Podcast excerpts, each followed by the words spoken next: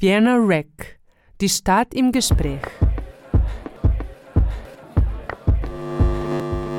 Warum ist es wichtig, dass People of Color in allen gesellschaftlichen Bereichen repräsentiert sind? Wie kann eine authentische Darstellung von People of Color in den Medien erreicht werden? Und welche Rolle spielen dabei unser Bildungssystem, das Gesundheitswesen und die Kunst? Unter dem Titel Representation Matters fand am 19. Februar in der Alten Schmiede der zweite Gesprächsabend zum Black History Month Februar statt. Am Podium Mireille Ngosso, Ärztin, Autorin und Politikerin im Wiener Gemeinderat und Landtag, die Social-Media-Aktivistin Precious Oteng und die Expertin für digitale Kunst und mentale Gesundheit Hanna Ayalon. Es moderiert die Grazer Poetry Slammerin, Lyrikerin und Aktivistin Precious Nebedum. Sehr geehrte Damen und Herren, liebe Gäste, liebes Publikum, es ist mir eine riesengroße Ehre, diesen Abend ähm, heute mit euch zu bestreiten. Ich freue mich riesig, dass ich ähm, das machen darf mit meinen Kolleginnen, Freundinnen ähm, und Bekanntschaften. Das übergeordnete Thema des Abends dieser Diskussion ähm, wird heißen Representation Matters, die Wichtigkeit ähm, als POC oder Person of Color gesehen und anerkannt zu werden. Wir haben heute ein fantastisches Podium mit Expertinnen aus den Bereichen Politik, äh, Medizin, Lifestyle, Entertainment, aber auch ähm, psychische und mentale Gesundheit. Und sie werden alle aus, also aus ihren Perspektiven ähm, uns über dieses wichtige Thema genau aufklären. Und ich möchte auch noch hervorheben, dass unser Podium heute nicht nur aus Expertinnen besteht, sondern aus wunderbare und mächtige Frauen.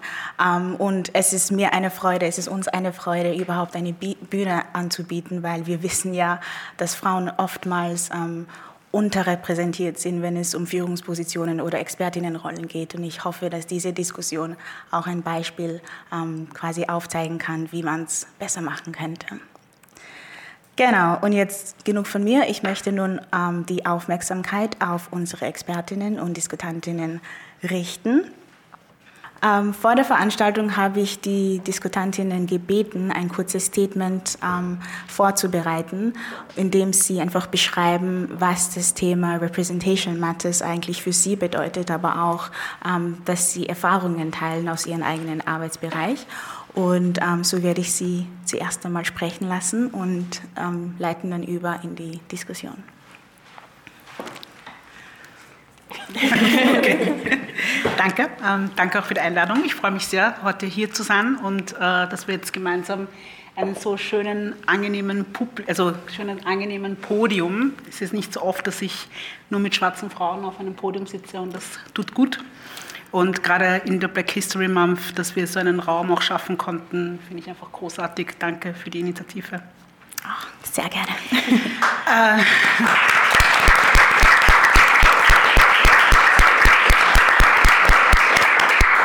wenn ich in meine ähm, Kindheit zurückdenke, ähm, gab es nicht wirklich viele Vorbilder für mich.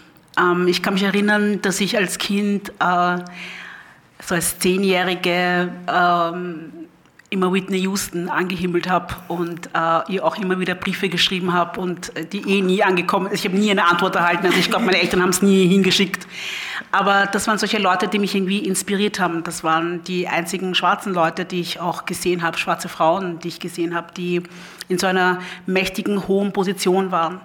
Ähm, ich habe sonst nicht viele Vorbilder gehabt, ähm, die so ausgesehen haben wie ich oder Vorbilder, die das Gleiche durchlebt haben wie ich auch. Ja. Ich kann mich damals erinnern, dass ähm, in der Politik, äh, gerade so in den 90er Jahren, haben meine Eltern immer ähm, viel über einen Damien gesprochen. Der Damien war so einer der ersten, der begonnen hat äh, bei den Grünen damals noch sich zu engagieren. Und ich weiß noch, wie es in der Community und auch bei meinen Eltern zu Hause, wie wir äh, ganz viel darüber diskutiert haben, okay, da gibt es jetzt einen schwarzen Mann, der sich in der Politik engagiert, ähm, der für uns kämpft und äh, der uns auch irgendwie repräsentiert. Ähm, Und ich bin ja schon sehr, sehr, sehr früh schon politisch aktiv gewesen, also allein schon durch meine Eltern, dass mein, mein Vater, der eher in der Demokratischen Republik Kongo damals gegen Mobutu auch gekämpft hat und wir dann das Land verlassen mussten. Und dann, als wir nach Österreich gekommen sind, zuerst einmal in, äh, in diesem äh, Flüchtlingslager in Dreiskirchen waren und dann vom Flüchtlingslager äh, nach Wien gekommen sind, nach Wien gezogen sind, war eine der ersten Dinge, die mein Vater gemacht hat, war, sich politisch zu engagieren. Und das war eben bei der SPÖ damals.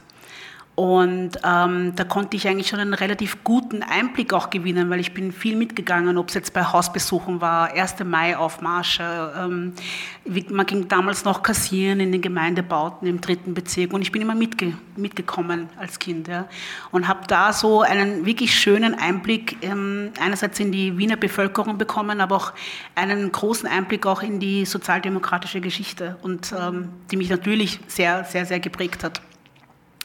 Aber Vorbilder in dem Sinn hat es eigentlich nie gegeben. Ja, also es war immer ja, weit entfernte Vorbilder, eben aus Amerika, Whitney Houston oder auch andere Sängerinnen, die mich inspiriert haben.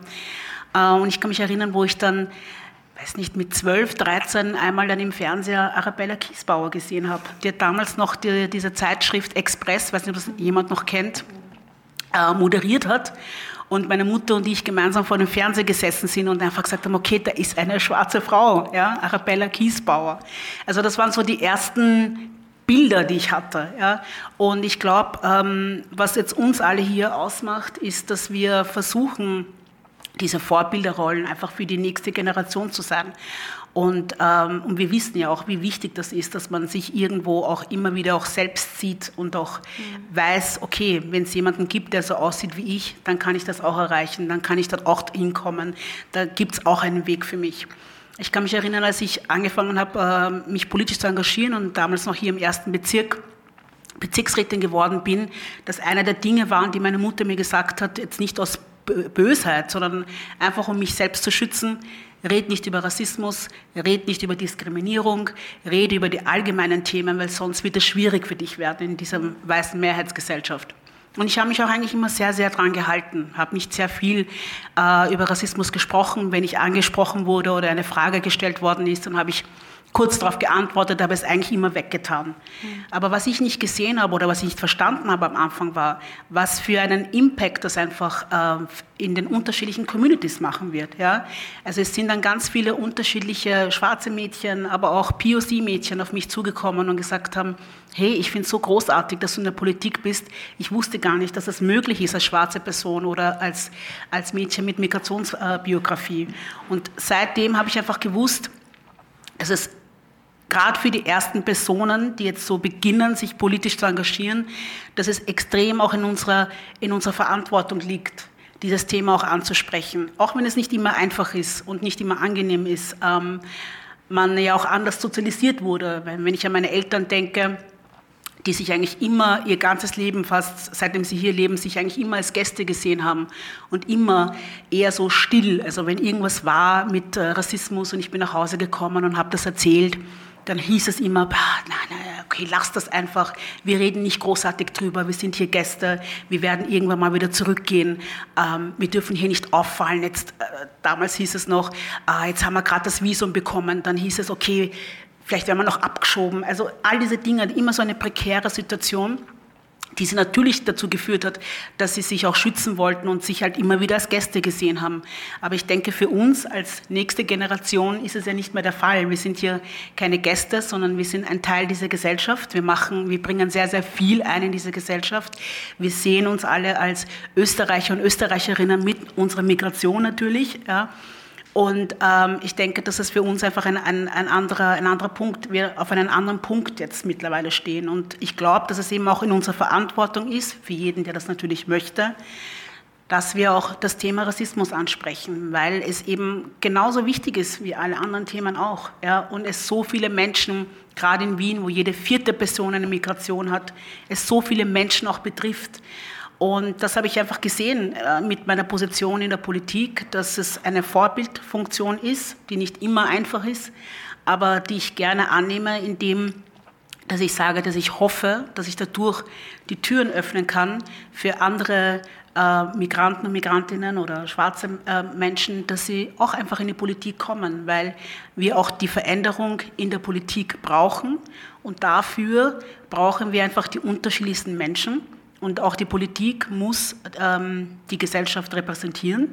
Und das tut sie bis dato noch nicht. Und umso wichtiger ist es, dass eben viele, viele, viele Menschen mit Migrationsbiografie auch in die Politik nachkommen.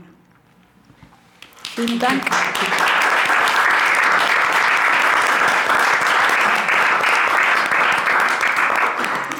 Vielen lieben Dank für deine inspirierenden Worte, zur, also für den Anfang einmal. Ähm, ich gebe das Wort weiter an Precious Oteng für dein okay. Statement. ähm, ich kann nur unterstreichen und highlighten, was Mireille gesagt hat. Es ist wirklich so, ähm, am meisten in einem Alter, wo ich so von 10 aufwärts bin, habe ich immer Fernsehen geschaut und ich habe nie eine schwarze Person gesehen im Fernsehen, ich habe nie ein POC gesehen im Fernsehen. Ich habe mir so immer von mir selbst gedacht, boah, das werde ich nie erreichen können, weil ich jetzt, wo ich jünger bin, keine Menschen im Fernsehen sehe. Das hat mir halt immer, es hat mich schon ein bisschen gekränkt auch immer und auch bei Werbe, bei, es waren so Kleinigkeiten für ein paar andere Menschen, aber für mich persönlich habe ich mir immer gedacht, ich wollte immer eine schwarze Frau sehen auf dem Plakat, eine Frau mit Kopftuch sehen, das wollte ich halt immer haben und ich war dachte ich, dachte mir immer so, ich bin, es sind halt die Österreicher und das sind wir halt, die von außen nach innen schauen. Wir dürfen halt sozusagen nicht mitspielen. Und ähm, ich habe mir immer, wo ich jünger bin, habe ich mir gedacht, so, boah, ich möchte Schauspielerin werden, boah, ich werde, keine Ahnung, ich habe immer so gedacht, so, Schauspiel, das wäre so meins. Aber da ich im deutschen Fernsehen nie gesehen habe, wirklich, dass schwarze Frauen oder unter anderem auch POCs in den Medien sind, habe ich mir so gedacht, so, okay, es ist irgendwie schwierig, da irgendwie anzufangen, weil man muss ja doch irgendwo anfangen. Deshalb habe ich dann in der Unterstufe, habe ich dann mit YouTube angefangen, weil ich mir gedacht habe, es muss irgendwo anfangen. Und dann haben auch jüngere Mädchen, die mir, mir dann gefolgt haben, gesagt so, hey, ich finde es voll cool, was du machst, ich will auch YouTube machen, ich will auch das machen. Ich so, mach Instagram, mach, weil wir brauchen Leute, die das machen und für das auch stehen. Weil ich finde, jetzt sind wir in der Era of Social Media und everything else und ich finde, we need representation auch in den Bereichen. Dass ich auch sagen kann, ja, hey, hast du der Precious gefolgt, schau, was sie gepostet hat. Das ist sehr wichtig und dass wir auch die Plattformen nützen, damit wir auch Dinge, die in der Welt passieren, auch teilen. Genau, das wollte ich sagen zu meinem Teil.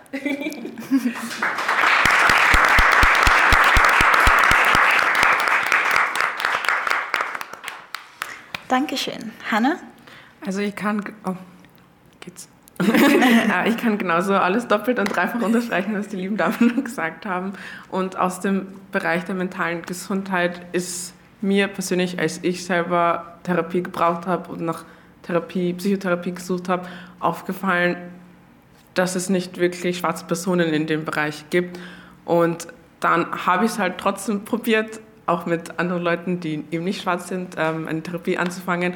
Und da ist mir einfach aufgefallen, dass da so eine große Verständnislücke gewesen ist, vor allem zu Themen, mit denen ich gekämpft habe, vor allem was alles Kulturelle angegangen ist.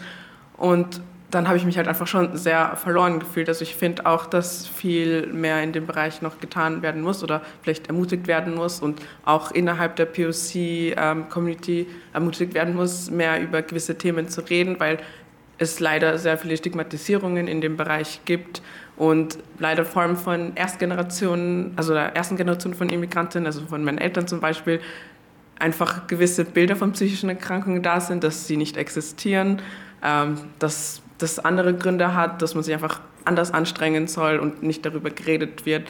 Und ich finde vor allem von Kindern unserer, meiner Generation, der zweiten Generation von Immigrantinnen, bemerken schon sehr, dass es sowohl diese Probleme gibt, aber sie werden einfach da stehen gelassen. Es wird halt nicht drüber geredet und man muss irgendwie selber damit umgehen. Und es gibt zumindest in Graz ähm, kaum Anlaufstellen, wo man sich wirklich mit jemand, also zu jemandem professionelles anwenden kann. Ja. Dankeschön.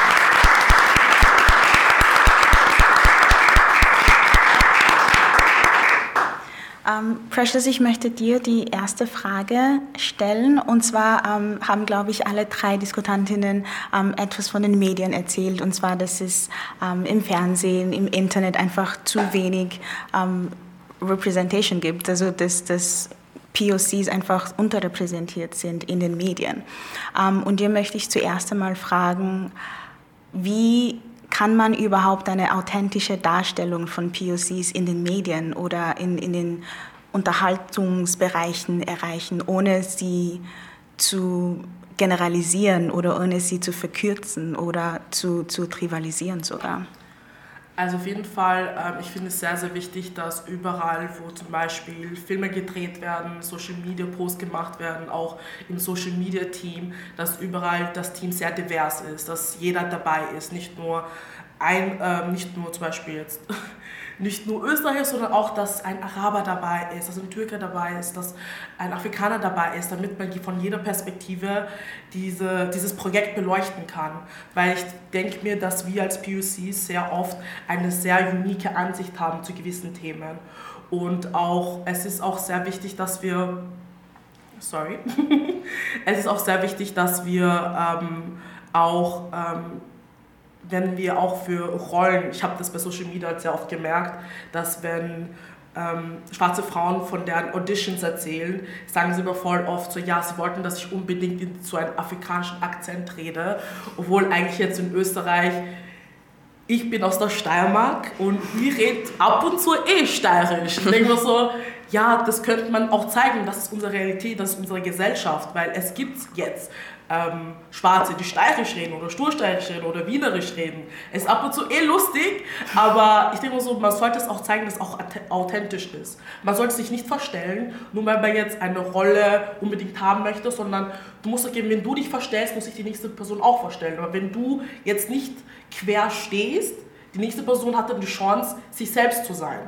Und ich finde es sehr, sehr wichtig, dass wir wirklich darauf schauen, dass wir auch nicht in diese Stereotypes auch reinfallen. Zum Beispiel Angry Black Woman, dass alle schwarze Frauen immer voll sauer sind und was auch immer.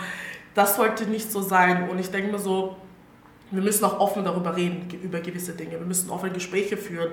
Ich finde auch, die Gesellschaft sollten, sollten uns auch Fragen stellen, damit wir denen auch weiter educaten können und sagen können, es ist nicht so oder deswegen ist es so, wegen den Gründen. Und ich finde, man sollte mehr offene Gespräche führen, auf jeden Fall. Und ähm, die Teams sehr divers, divers haben, dass jeder dabei ist im Team, überall wo Mitspracherecht ist, überall wo Veränderungen passieren, zum Beispiel wie unsere Frau Doktor hier, die bei der Politik dabei ist und sagt so, hey, ihr müsst es auch von einer anderen Perspektive sehen. Ihr könnt es nicht von eurer Linse sehen, sondern ihr müsst es auch von unserer Linse sehen. Wegen, ich finde, Österreich ist Multikulti, das ist that's the future. Und wir sind alle Österreicher, egal ob ich jetzt schwarz bin oder Araber bin, ich bin hier geboren. Es ist aber halt immer schwierig, immer zu erklären, dass ich Österreicher bin, weil ich nicht so aussehe. Aber es gibt jetzt andere Sorten. Beim Eis gibt es auch genug Sorten. genau, das war's. Dankeschön.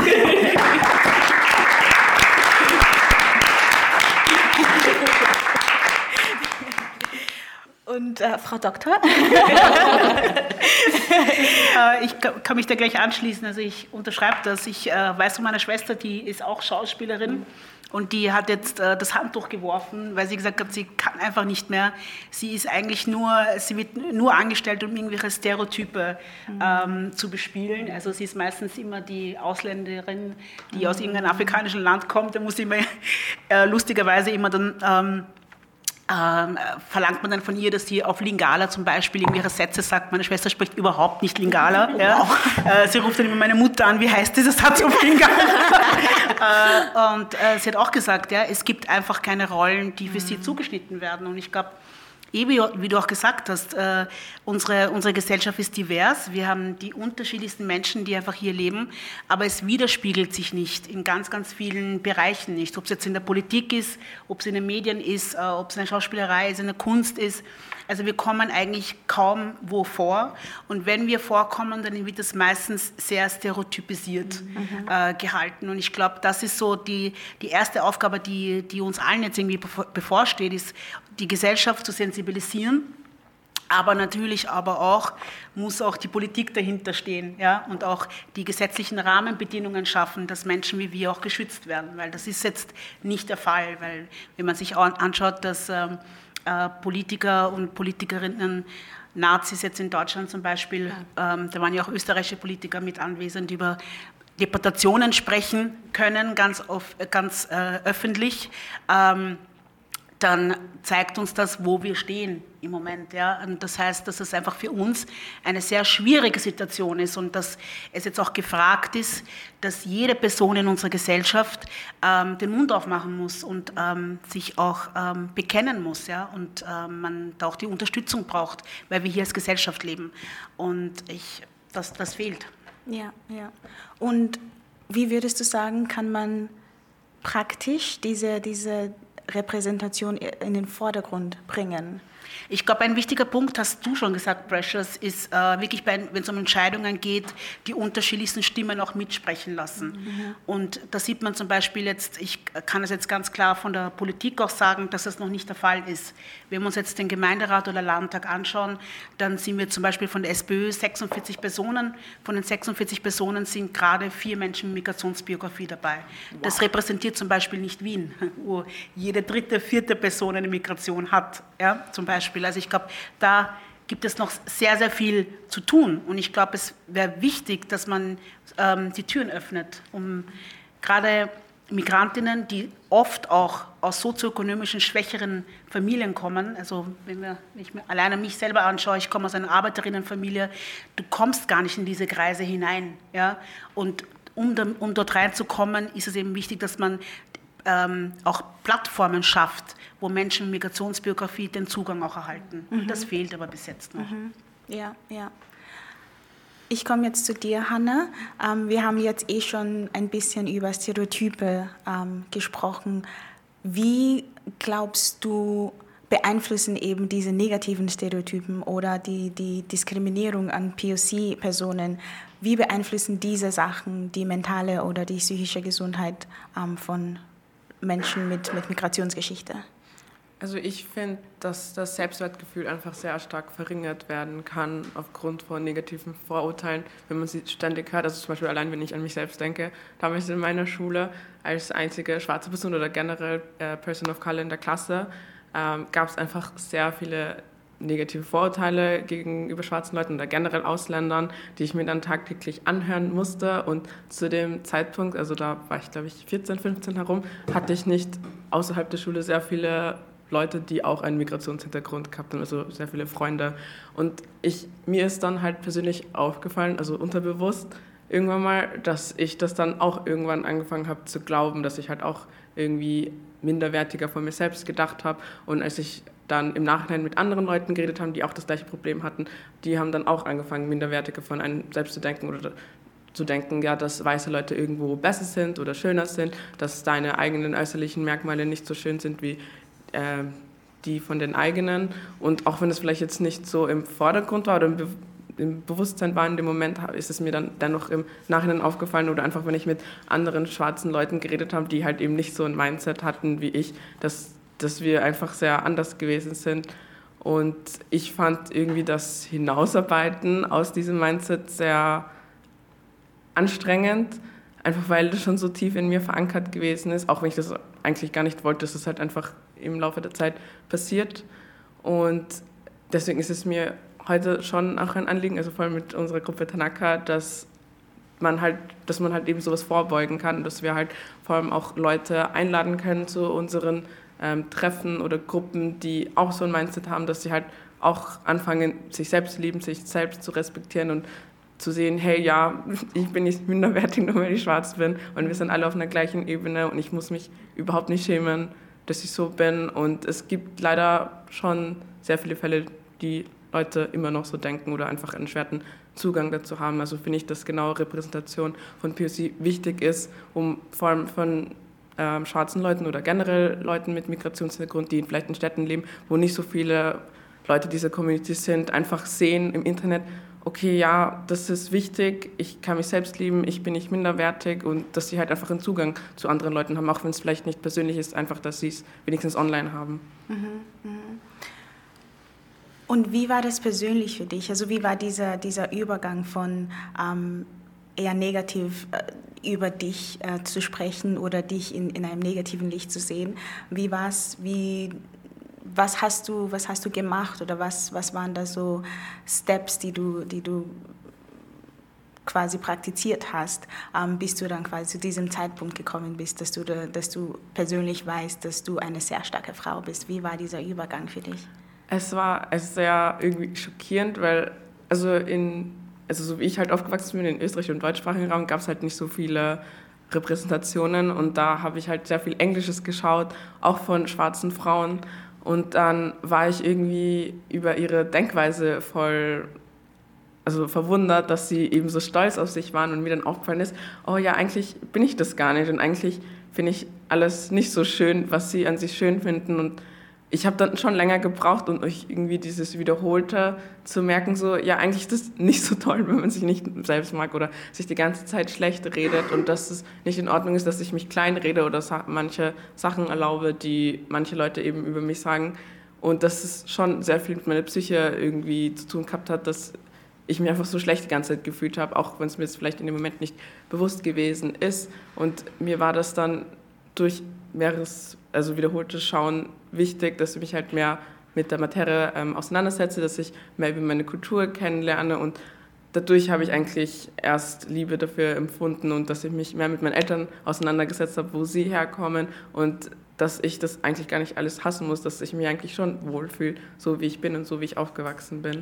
Und als ich dann angefangen habe, auch mehr Leute kennenzulernen in meinem Bereich, also die auch Migrationshintergrund haben, also nicht mehr den gleichen, einfach unterschiedlichster, habe ich auch angefangen, deren Kultur zu mögen und gemerkt, dass ich auch viel von denen lernen kann. Sie hören die Diskussion Representation Matters, die sich unter anderem mit den Fragen beschäftigt, wie können People of Color authentisch repräsentiert werden, was muss sich im Bildungs- und Gesundheitssystem ändern, um Rassismus vorzubeugen und welche Rolle spielt die Kunst bei der Thematisierung der Erfahrungen von People of Color. Dazu im Gespräch die Ärztin, Autorin und Wiener Politikerin Mireille Ngosso, die Social-Media-Aktivistin Precious Oteng und die Expertin für digitale Kunst und mentale Gesundheit Hannah Ayalon.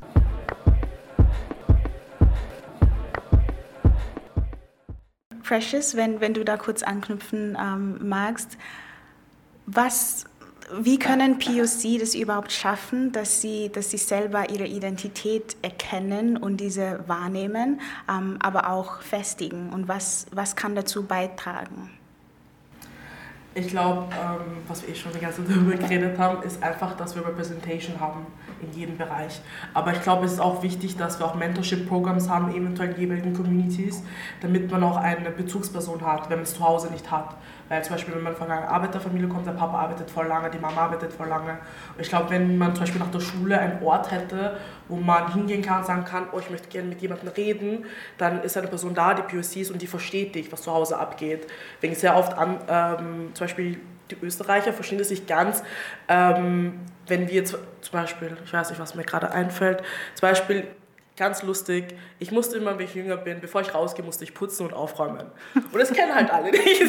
Und wenn man dann sagt, so, ich mag aber nicht putzen, bevor ich rausgehe, ähm, dann versteht sie das auch, weil sie versteht diese Frustration, weil du möchtest einfach nur rausgehen und spielen, aber ich muss das zuerst machen. Und, ähm, und es halt, ich finde es sehr wichtig, dass wir Men äh, Mentorship-Programms haben, dass wir Gemeinschaftstreffen ähm, haben. Deswegen auch haben wir auch Tanaka ins Leben gerufen, dass wir einen Safe Space kreieren für Leute, dass sie zu uns kommen, uns Fragen stellen, damit wir auch untereinander offene Diskussionen haben, äh, damit, wir auch damit sie auch, wie gesagt, Fragen stellen, damit wir auch deren Erfahrungen von deren Lenses sehen können.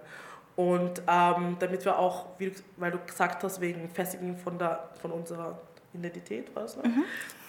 Ich finde es auch sehr wichtig, dass wir auch in den Schulsystemen kulturelle ähm, Angelegenheiten auch besprechen, dass wir Bräuche, nicht dieses typische, wo sie sagen, ah, ja, ich lebt ja alle in Hütten, ähm, nein, ähm, wir, haben, wir haben sehr intelligente Menschen auf dem ganzen Kontinent Afrikas, wir haben Millionäre, wir haben Billionäre. Und ich finde auch diese Stereotype, auch wenn man einen extra Kurs hätte oder extra Unterrichtsfach hätte, wo wir diese Stereotypen ähm, vermeiden oder ähm, komplett durchstreichen und sagen, so, das ist die Realität, was in Afrika abgeht. Wir wir sagen jetzt nicht, dass es keine arme Viertel gibt, aber es gibt auch reiche Viertel, es gibt kreative Leute, es gibt Künstler. Die ganze, die meisten ähm, Artgeschichten. Bitte? Es ist ein Kontinent. Genau, es ist ein ja. Kontinent. Das ist auch immer voll lustig, wenn Leute mich fragen, so, ach, sprichst du Afrikanisch, gell? Ich so, Ach ja, hm, okay, was möchtest du gerne hören von mir? Weil ich, ich denke so, ich persönlich komme aus Ghana und es gibt über 50 Sprachen und Ghana ist so klein. Und dann weiß man schon, dass allgemein auf dem ganzen Kontinent Afrikas über tausende von tausenden von Sprachen gibt. Und man muss man muss nicht, aber man sollte sich damit auseinandersetzen und dass wir auch den Kindern ähm, auch das auch mitgeben. Es geht irgendwie unter, wenn die Eltern haben keine Zeit in der Schule, in der Schule zeigen sie nur das, was sie zeigen wollen. Und ähm, ich finde auch entweder außerhalb der Schulzeit oder in der Schulzeit sollte es integriert werden, dass wir über Black History, nicht nur im Black History Month darüber reden, sondern generell darüber reden sollten. Ja. Ja. Ich finde, ich find, es ist schon schön, wenn du, wenn du jetzt siehst, wir lernen halt über Sisi und so, ist oh mein, voll schön, aber ich möchte gern von Mufasa kennenlernen, ich möchte gern Master Muster kennenlernen, der reichste Mensch, der jemals gelebt hat auf dem Planeten Afrika-Planet. Planet, auf dem Kontinent Afrikas, solche Geschichten, damit ich weiß, ich kann das auch sein, ich bin eine Königin, ich bin ein King, wenn es ein Junge, wenn ich denke so, wenn... Ähm, es war voll oft so, dass zum Beispiel mein kleiner Cousin gekommen ist und gesagt hat so, Ma, ja, ich lerne jetzt wieder über keine Ahnung, irgendwas in der Geschichte. Ich so, ja, gell, voll langweilig. Und dann ich so, boah, kann ich dir erzählen von Massa Musa? Er so, was? Und dann erzähle ich so, boah, der hat so viel Geld gehabt und bla bla. Ich so, wow, das kann ich auch sein. Da hat man so, das war sein Selbstbewusstsein, du hast so die Augen strahlen gesehen, so, wow, someone like me can do this as well. Ich finde, es ist einfach sehr, sehr wichtig, dass wir auch in den Schulsystemen Black History besprechen und auch diese Stereotypes wirklich durchstreichen, weil ab und zu, was sie, ich zum Beispiel in der Unterstufe sehr oft gelernt habe, war einfach, wo ich gedacht habe, so, ha, was? Das glaubst du? Wirklich? So, nein, du musst dich mehr damit auseinandersetzen. Und es sind sehr oft like, Lehrer, die wirklich History studiert haben und ich mir so, aber auch nur ein Teil. Mm, ja. Also man lernt ja auch in der Schule, ist es ja nur ein Teil der, genau. der Geschichte, dass man lernt, dass ich Entschuldigung, dass ich jetzt unterbrochen habe, aber ähm, ich kann mich da nur anschließen. Also ich weiß, wie es in der Schule war. Äh, der Kontinent Afrika ist überhaupt nicht benannt worden. Also ich glaube kurz äh, Ägypten so ja. ein bisschen erzählt mhm. worden, aber eigentlich viel mehr über einen Kontinent, der 54 Länder hat, ist eigentlich nie besprochen worden. Ähm, wir haben auch nicht äh, gelernt, zum Beispiel, ich habe immer gedacht, äh, bis vor, ich weiß nicht, fünf, sechs Jahren noch, dass äh, schwarze Menschen eigentlich hier in Österreich keinen großen Impact hatten oder dass wir erst in den, in den 60ern oder so gekommen sind. Aber eigentlich hat es schon schwarze Menschen hier gegeben im 17. Jahrhundert, ja, die als Sklaven gekommen sind. Ja. Ich, Österreich hatte keine Kolonien. Aber Österreich hatte trotzdem schwarze äh, Sklaven, hat trotzdem von Kolonialismus auch profitiert. Ja? Ähm, es hat äh, die erste Generation von schwarzen Menschen sind eigentlich diejenigen äh, von ähm, ähm, nach dem Zweiten Weltkrieg, ähm, die Kinder, die mit Besatzungssoldaten, mit Amerikanern entstanden sind. Das ist eigentlich die erste Generation gewesen von schwarzen Menschen hier. Ja? Ähm, dass es eigentlich auch einen menschlichen Zoo gegeben hat auf der Praterstraße, der bis zu fünf, sechs Mal ausgestellt worden ist, wo afrikanische Dörfer hingestellt worden sind. Das sind alles solche geschichtlichen Dinge, die wir nicht lernen, die aber extrem wichtig sind, um einfach die Gesellschaft auch zu sensibilisieren auf schwarze Menschen und auch wir über den Kontinent einfach alles also viel mehr lernen müssen. Ja? Es hat so viele Menschen gegeben, die einfach gekämpft haben für die Freiheit äh, unseren Kontinents in den unterschiedlichsten Ländern. Wenn ich mir den Kongo anschaue, der ist neunmal größer als Deutschland. Ja? Eine riesengroße Geschichte, die wir eigentlich überhaupt nicht lernen und gar nicht wissen, sondern immer mit diesen stereotypisierenden Bildern bespielt werden und, ähm, und nicht mehr. Und ich glaube, das wär, ist ein wichtiger Punkt, gerade in der Bildung, äh, gerade von Anfang an in der Elementarbildung schon, muss man ähm, die Kinder antirassistisch erziehen, ja, also wirklich das auch, das muss man lernen, ja, und äh, auch die Geschichte zu erzählen von Anfang an, ja, weil dann dann baut man auch schon schrittweise ab diese stereotypisierenden Bilder. Ja, ja weil ihr beide ja eh schon von, von ähm, Geschichte gesprochen habt. Ja, ja bitte. zu nehmen, was, ähm, was Mireille noch gesagt hat. Ähm, ich denke mal so, dann weiß man auch, dass man Teil von Österreichs Geschichte auch ist. Ja. ja. Ich glaube, da hat man auch eine different kind of perspective. Ich dachte mir so, okay, ja, meine Eltern sind gekommen und wir sind komplett neu hier. Ja. Es war noch keiner hier, obwohl, wie sie schon gesagt hat, in der so Geschichte viele. so viele schon ja. vor uns waren. Und dann wissen wir auch, wir sind Teil von Österreich und wir gehören auch dazu jetzt und auch in die, in die Zukunft hinein. Genau, das wollte ich sagen. Amen. Ja. Kann ich kurz was zu Fashions sagen? Ja, bitte gerne. Ähm, also ich finde das eigentlich auch arg, dass man nicht wirklich über den Kontinent Afrika zum Beispiel in Geografie lernt, weil ich weiß noch in der Oberschule, dass wir über gefühlt alle anderen Kontinente lernen mussten, auch zwar vielleicht nicht so intensiv wie Österreich, aber wir haben trotzdem über Lateinamerika gelernt, über äh, Nordamerika, wir mussten auch über Asien lernen, aber Afrika wurde nur so ganz kurz gezeigt und das war's, weil ich finde, es geht nicht, dass man nicht weiß, dass Afrika ein Kontinent ist und dass es nicht weiß, wie viele ich meine, ich hätte es noch vielleicht verstanden, dass man nicht jedes einzelne Land kennt, aber dass man sich circa auskennt, was in Afrika liegt und was eben nicht in Afrika liegt. Und ähm, die Geschichte, schwarze Geschichte wurde dann auch immer so ganz kurz knapp gehalten. Und wie du eben auch schon erwähnt hast, es hat schon der große Geschichte trotzdem in Österreich gehabt. Und dass man dann einfach so erzählt, ja, gab es nicht, ist nicht so wichtig, finde ich, geht dann auch nicht, weil das vermittelt dann schon irgendwo ein Bild von ähm, jugendlichen Österreichern, die dann im Ende aus der Schule rauskommen und dann sagen so, ja, nee, ist nicht so wichtig, ist sein Land und man sprechen alle nur Afrikanisch. Ja, und alle Nackert. Aber ich habe das auch in der Schule gehabt, dass ich ähm, quasi die Afrika-Expertin sein musste. Ja, ja, also wenn irgendwas wie über Afrika gesagt ist denn bei euch? Ja, ja, ich, ich muss jeden ja. aus Kenia kennen. Ja, genau. Die kennst du den nicht? Ich kenne natürlich, das ist mein Nachbar. Und das habe ich, also ich habe das Gefühl gehabt, dass ich mich wirklich ähm, ähm, mit Afrika befassen musste, weil der Lehrer sich gar nicht ausgekannt hat. Und wenn irgendeine Frage gekommen ist, musste ich diese Frage dann beantworten. Also habe ich mir selber Aufgaben gegeben, dass ich halt mehr weiß, um nicht da zu stehen und zu sagen, ja, ich kenne mich nicht aus, ich weiß Ja. es nicht. Ja. Und es war schon, ähm, also zusätzliche Arbeit, es war schon eine, eine quasi eine zusätzliche Last für mich. Ähm, und, und wenn wir jetzt generell so über die Herausforderungen sprechen, so die psychischen Herausforderungen, ähm, wie, wie kann man das Gesundheitssystem oder da- das österreichische Gesundheitssystem, was, was glaubst du sind Ansätze, die man da ändern kann oder zumindest anpassen kann, ähm, dass POC auch wissen, erstens, wo kann ich hingehen, zu wem kann ich gehen, wo kann ich überhaupt nachschauen, wo kann ich anrufen. Was glaubst du, Hanna, sind, sind Ansätze, die, die einfach verändert können? Also in Graz zum Beispiel finde ich, dass einfach Anlaufstellen fehlen. Ich verstehe es ja noch, dass es nicht einfach ist, äh, Psychotherapeuten zu besorgen oder Berater zu besorgen, die eben eine gewisse kulturelle Kompetenz haben, weil die einfach, ehrlich gesagt, fehlen. Ähm, aber ich finde, es ist jetzt nicht so schwer, sich einmal die Mühe zu machen, auf also, äh, verschiedenen psychologischen Webseiten oder auch auf Schulseiten gewisse Links zu verlinken, an denen man sich wenigstens wenden kann oder sich die Mühe zu machen, wen online zu suchen, mit dem man wenigstens online irgendwie eine Therapie führen kann, wenn man diese nicht in der, also in Person eben stattfinden kann, dass man die nicht einfach nur so dastehen lässt und eben nicht berücksichtigt, weil das Problem ist da und man kann, wie gesagt, einfach nur mit Okay, nur, aber man kann äh, besser mit Leuten darüber reden, die eben auch einen Migrationshintergrund haben, um gewisse kulturelle Probleme zu verstehen. Und man kann sich, oder ich hätte mir nur gedacht, man könnte sich vielleicht in der Therapie gewisse Berater hinzuziehen oder einfach nachfragen, wie das in der Kultur aussieht, um sich wenigstens ein bisschen die Mühe zu machen, den Patienten besser zu verstehen. Oder man kann auch mehrsprachliche Dienste anbieten. Also das ist ja auch oft ein Problem, die Sprachbarriere. Ja, ja, ja. Also Stichwort Barriere, Sprachbarriere, komme ich auch noch zu dir, Mireille, weil du bist ja auch eine Ärztin.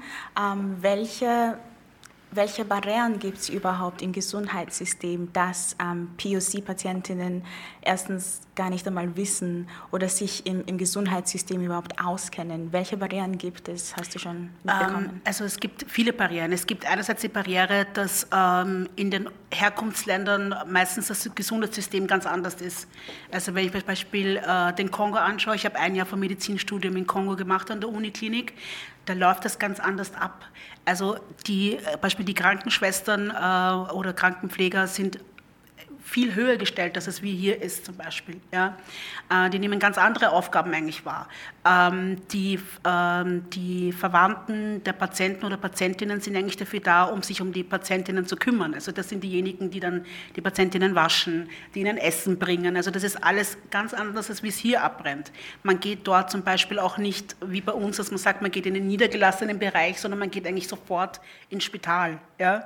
Ähm, also das ist ein ganz anderer Zugang, als wie es hier bei uns ist. Also da braucht man viel mehr Aufklärung ähm, in den jeweiligen Communities, wie das Gesundheitssystem hier funktioniert wo man sich natürlich hinwenden kann äh, und wie man auch Hilfe bekommen kann. Also da fehlt noch dieser, dieser Zusammenspiel, sehe ich. Ähm, was von der anderen Seite natürlich auch ist, ist ähm, das Problem, dass wir gerade hier, wenn wir Medizin studieren, aber auch ähm, Pflege, dass wir auch schon im Studium eigentlich sehr, sehr wenig, also schon mal frauenspezifische Dinge so gut wie gar nicht lernen. Also Gendermedizin war in meinem Studium oder ist noch immer im Studium ein Wahlfach. Es ist kein Pflichtfach und äh, wir größtenteils eigentlich die Medizin gelernt haben auf einen weißen Mann, 80 Kilogramm heterosexuell. Also das war so der Standard, wo wir die Symptome gelernt haben, die Diagnostik gelernt haben und die Therapie gelernt haben. Alles andere, was jetzt nicht dieser Norm entspricht, ist eigentlich rausgeflogen aus, des, aus dem System. Und das ist natürlich das, das, nächste Problem, dass man dann in die Klinik kommt, äh, jetzt egal ob als Ärztin oder auch äh, Pfleger, und dann eigentlich diese kulturelle Kompetenz eigentlich gar nicht gelernt hat im Studium. Ja? Und dann natürlich auch sehr, sehr viele Vorurteile, auch im Studium schon gelernt hat. Ja? Also ich kann mich erinnern, bei uns im Medizinstudium hat es im, im ersten Jahr einen Block 6 gegeben, da ging es um Ethnologie. So. Und in diesem Block haben wir dann ein bisschen äh, gelernt über Malaria und ähm, über FGM, aber alles so mit diesem Blick, als wäre das wäre das gar nichts, was hier bei uns ist, sondern das ist diese Krankheiten, die es halt dort gibt. So. Mhm. Und da hat es auch diese schönen Bilder dazu gegeben von diesen schwarzen Dörfern und so.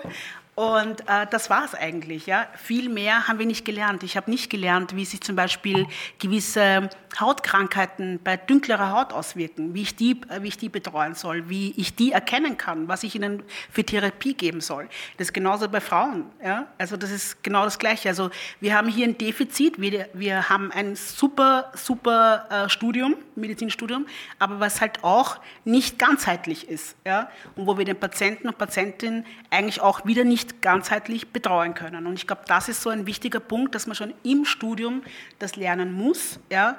Ähm, die unterschiedlichen Hautkrankheiten, auch bei Frauen, wie sich Medikamente bei Frauen auswirken, die Unterschiede und so weiter, um dann wirklich im Gesundheitssystem alle Menschen auch wirklich adäquat äh, behandeln zu können. Mhm. Das sind sehr, sehr wichtige Punkte. Ich weiß noch aus, aus meinem Studium, weil ich komme auch aus der Pflege, ähm, habe ich eine Arbeit über ähm, eben diese Barrieren im Gesundheitssystem geschrieben. Und da habe ich von etlichen Studien, also erstens einmal gab es fast gar nichts in Österreich. Mhm. Ähm, es gab nur vereinzelte Studien aus, ähm, also in, aus Deutschland. Und das hat einmal gezeigt, okay, es ist anscheinend kein, kein Problem Thema. hier oder kein Thema hier. Ähm, und von anderen Ländern habe ich dann ähm, eben Ansätze gefunden, wie zum Beispiel, dass man einen Dolmetscher hat, also direkt vom Krankenhaus aus ähm, vorgestellt. Ja. Oder dass, dass die Familie von Anfang an ähm, mitbetreut werden. Also nicht nur der Patient selbst, sondern die Familie ist eben, eben, wie du gesagt hast, aus dem Kongo. Und das sind eben sehr wichtige und auch kleine Ansätze. Also das bedarf jetzt nicht an, an Millionen von Euro, sondern so einfach ganz kleine Änderungen, ja. ähm, dass das Gesundheitssystem auch etwas inklusiver wird. Absolut, ja. Finde ich sehr wichtig zu dem Thema sagen? Ja. Ähm, also ich bin ja Krankenpflegestudentin, noch nicht auch fertig ausgebildet, aber ich habe noch ein, also schon einige Praktika, äh, Praktikas hinter mir und ich musste da auch schon sehr viele Barrieren beobachten, die ich ehrlich sehr schade finde. Und ich finde zum Beispiel im Studium bzw. in der Ausbildung gehört einfach mehr Englisch lernen dazu. Und ich meine, kann jetzt nur von meinem Studium erzählen, dass es sehr kurz angeschnitten wird. Und ich finde das dann eigentlich schon recht arg oder schlimm, dass wenn Leute zum Beispiel aus einem englischsprachigen Land kommen, also es ist jetzt egal, ob sie schwarz oder nicht schwarz sind, dass da einfach nicht Englisch gesprochen werden kann oder dann rumgenörgelt wird, dass man in Österreich ist und dass man Österreich zu sprechen hat und dass sie jetzt die Sprache lernen sollen. Und ich mir halt denke, dass jetzt nicht der Zeitpunkt ist, eine Sprache zu lernen, weil es jetzt um deine Gesundheit geht Und ähm, ja, das dann die ganze Zeit rumgenergt wird, das, Ja. das sehe ich halt irgendwie gar das nicht ist, ein. Das ist auch mit der Sprache, aber genauso auch mit, äh, mit Schmerzen. Ja? Also ich weiß noch, äh, wo ich begonnen habe und äh, in der Ambulanz gesessen bin und äh, eine Patientin gekommen ist äh, mit türkischem Hintergrund, wo äh, mir dann gesagt wurde, na, jetzt kommt die schon wieder heute. Weißt du, diese türkischen, die, die, die jammern immer so laut, die haben, haben eh nichts, haben eh nichts. Also, wo man einfach die Schmerzsymptomatik, die natürlich jeder Mensch anders äußert. Der eine Person ist eher ruhiger, die andere Person ist eher lauter, wie auch immer. Ja, aber Schmerzen sind Schmerzen und die gehören behandelt. Und Ja. also, da kann man nicht anfangen, jetzt zu sagen, okay, weil die Menschen aus dem Mittelmeerraum kommen, empfinden sie weniger Schmerzen. Das ist es gibt keine Studie, die das, also es ist nicht erwiesen, ja.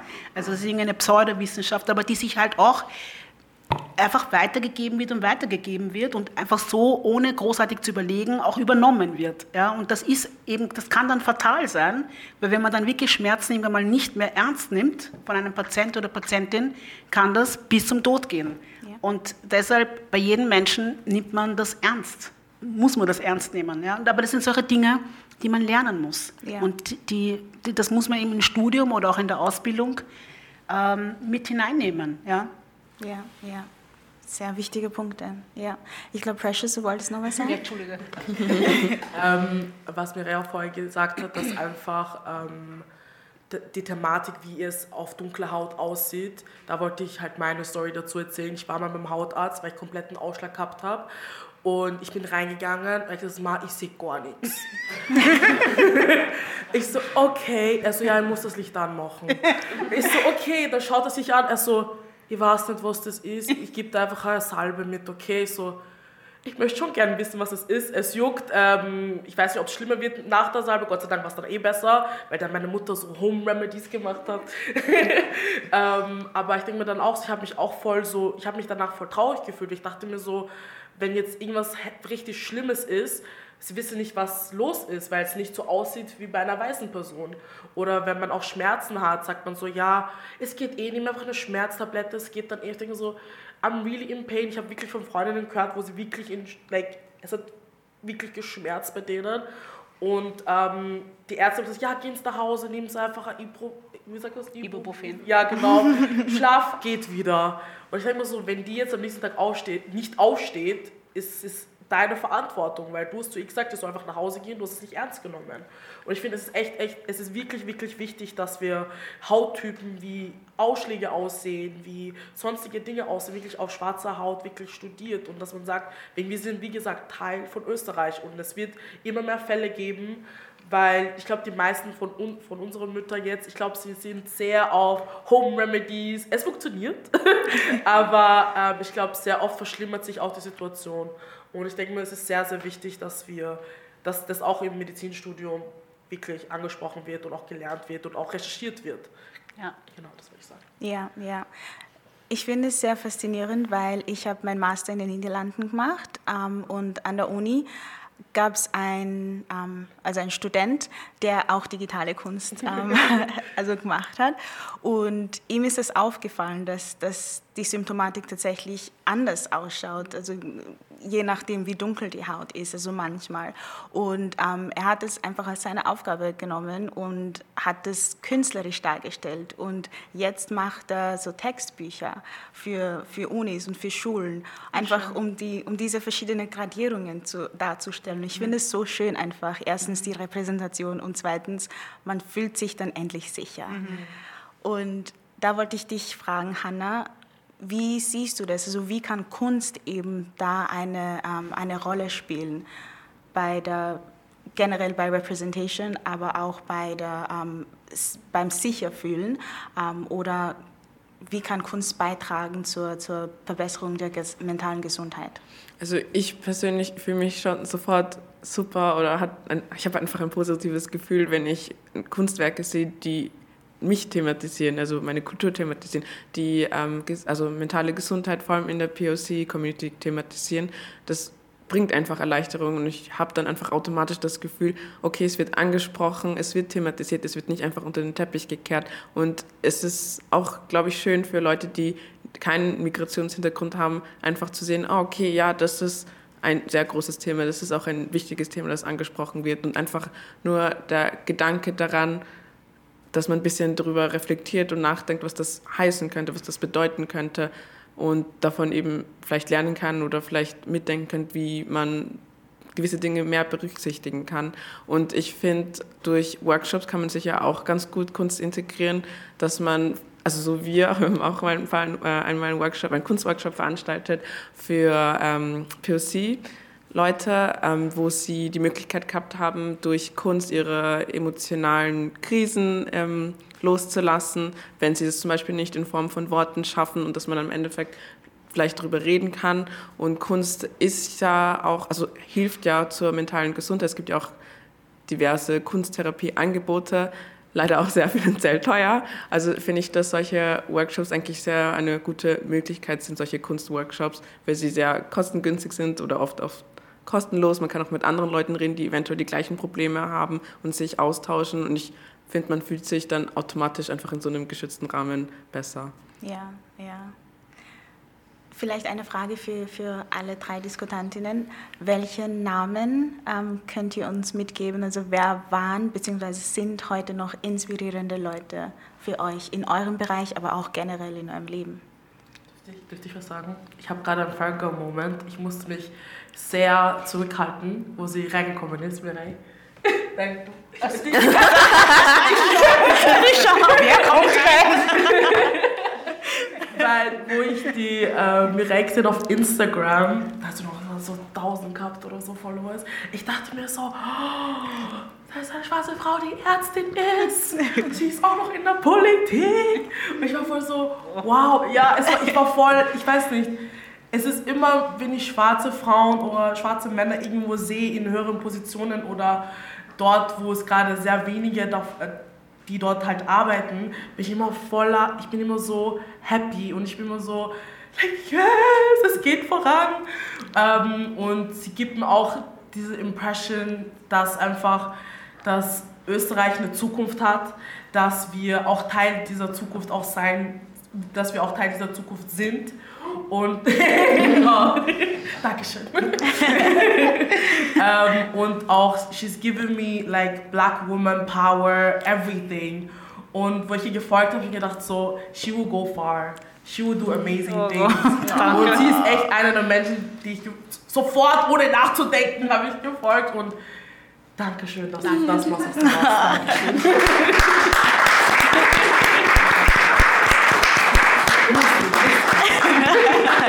Aber jetzt hat sie mittlerweile über 18.000 ja, Follower. Ja. Also Wahnsinn. Bitte folgt ganz fest. Äh, ja, vielen Dank. Das freut mich wirklich. Ich bin nicht so jemand, der das so gut kann, aber danke. Ich versuche das anzunehmen. Danke, wirklich. Freut mich ur. Ähm, ja, ich, ich, ich, ich, ich finde, das ist jetzt so alle irgendwie. Also, weil eh wie du gesagt hast, du, du machst auf und es, es bewegt sich jetzt so viel. Ja? Und es ist ja nicht nur in Wien, sondern es ist bei euch in Graz, es ist auch in Linz, tut sich extrem viel. Jetzt auch, habe ich gesehen, Vorarlberg fängt auch an und, und Kärnten. Und mir, mir gibt es einfach Hoffnung, weil mir gibt es Hoffnung für die nächste Generation. Und Beispiel jetzt, ich habe einen Sohn, der ist sieben. Und dann denke ich mir, okay, für ihn wird es schon viel anders sein. Mhm als wie es für uns war, also für mich, ich bin ja noch einmal 10, 15 Jahre mehr oder, oder sowas. Schön geredet, aber ähm, dass es jetzt für ihn dann anders werden wird und es für ihn einfach viel mehr Representation geben wird und er vor allem auch seine Räume haben wird, wo er sich einfach wiederfinden kann und äh, auch mit anderen zusammenkommen kann. Und das gibt mir extrem viel Hoffnung, weil wir sind, wenn wir jetzt so zurückschauen, oder da hatten wir Pamoja, wo das begonnen hat, so in den 60er Jahren, ja, Uh, unsere Eltern, die damals noch in ihren Vereinen uh, so African Politics gemacht haben, oder? Und immer daran gedacht haben, irgendwann mal wieder zurückzugehen, oder? Und dann ihre Kinder bekommen haben. Und dann hat es Pamoja gegeben, dann Markus Somofuma, wo ermordet worden ist, die große Demonstration, die es gegeben hat. Da ist wieder was getan worden dann Black Lives Matter, oder? Und jetzt, jetzt geht es so in, in allen Bundesländern geht's weiter. Und ich habe einfach das Gefühl, es, es tut sich was. Ja? Und ähm, die Sichtbarkeit ist immer mehr da. Und ich, es gibt mir einfach extrem viel Hoffnung für die nächste Generation. Ah.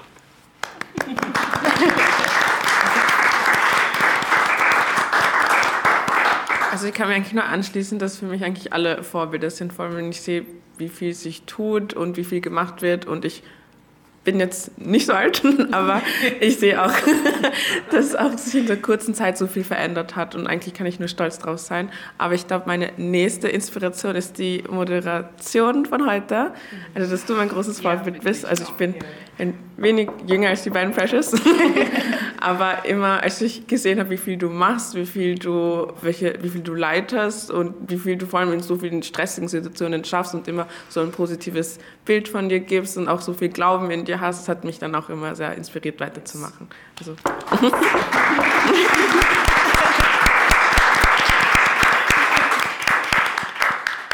Dankeschön. Man spürt so richtig die Liebe hier. Ja, aber wirklich.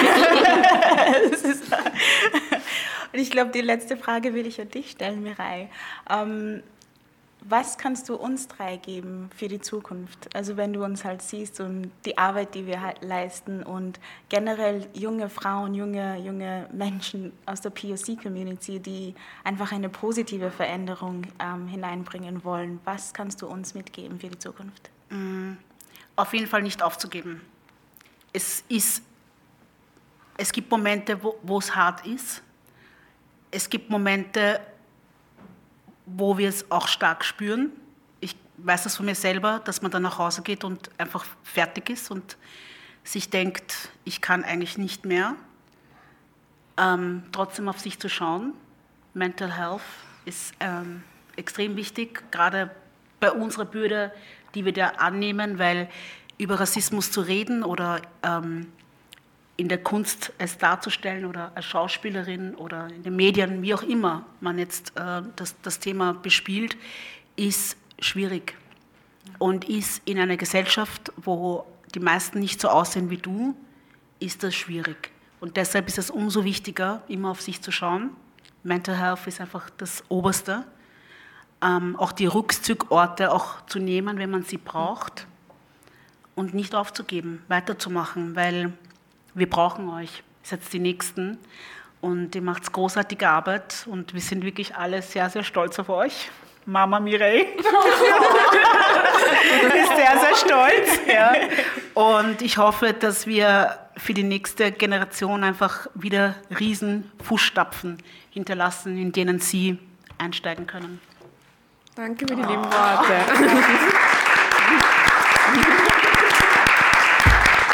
Das war die Diskussion Representation Matters vom 19. Februar. Es diskutierten Mireille Ngosso, Precious Oteng und Hannah Ayalon, moderiert von Precious Nebedum. Bearbeitung Johanna Tösch. Die ganze Sendung zum Nachhören gibt es wie immer auf cba.media. Und der dritte und letzte Teil der Gesprächsreihe zum Black History Month findet morgen am 29. Februar in der Alten Schmiede statt. Er steht unter dem Thema African Voices Matter, Österreich in Erzählungen. Vienna Rec die Stadt im Gespräch.